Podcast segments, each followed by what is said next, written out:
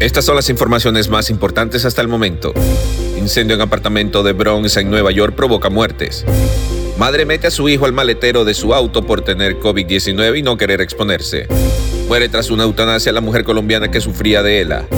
Hay nueva variante por combinación de Delta y Omicron. Mundo Now, noticias en 5 minutos. Inmigración, dinero, política, entretenimiento y todo lo que necesitas para amanecer bien informado. Hola, ¿qué tal amigos? Bienvenidos a Mundo Now. Les saluda Alfredo Suárez junto a Camila Das y Daniela Tejeda. De inmediato comenzamos con las informaciones. Al menos 19 personas murieron, incluyendo nueve niños, al arder un edificio del apartamento el domingo en el distrito del Bronx, el peor incendio en la ciudad de Nueva York en más de tres décadas. Stephen Ringel, asesor del alcalde Eric Adams, confirmó la cifra de fallecidos. Señaló que los menores muertos tenían 16 años o menos. 13 personas continuaban hospitalizadas en estado grave, señaló Ringel. En total, más de cinco docenas resultaron heridas. La mayoría de las víctimas sufrió una fuerte inhalación de humo, dijo Daniel Nigro, comisario de los bomberos.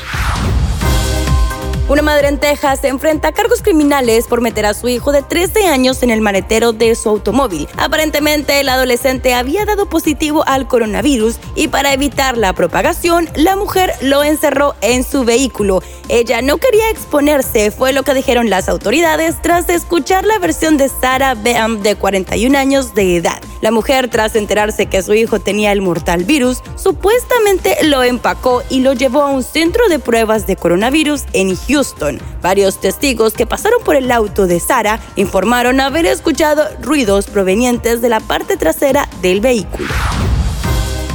Marta Sepúlveda obtuvo la muerte digna que deseaba tener después de años sufriendo de ELA. La colombiana se convirtió en tendencia el pasado octubre tras informar que le habían concedido la eutanasia que tanto buscaba. La mujer expresó en una entrevista que deseaba fallecer antes de sufrir un mayor deterioro en su salud por la enfermedad. Tras concluir la batalla legal, este sábado se aplicó el proceso médico y Marta falleció. En un comunicado de prensa, el Instituto Colombiano del Dolor anunció que Sepúlveda había recibido la eutanasia por parte del Laboratorio de Derechos Económicos, Sociales y Culturales. Honraron la memoria de la colombiana y su lucha por la vida digna.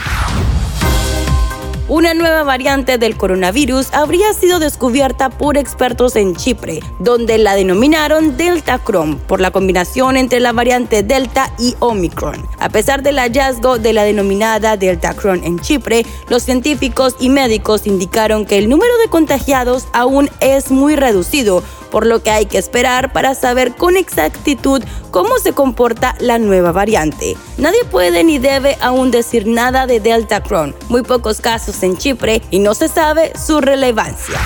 Deportes.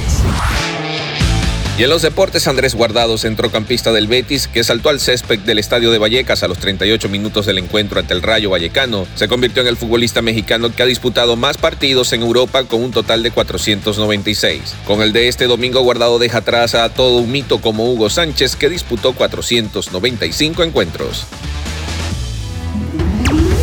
Y para despedirnos te dejamos con una frase de Mundo Inspira. No le des a nadie el poder de arruinar tu vida. Recuerda que puedes ampliar todas estas historias y muchas más al ingresar a www.mundohispánico.com. Les informó Alfredo Suárez, Camila Daza y Daniela Tejeda. Nos escuchamos en la próxima.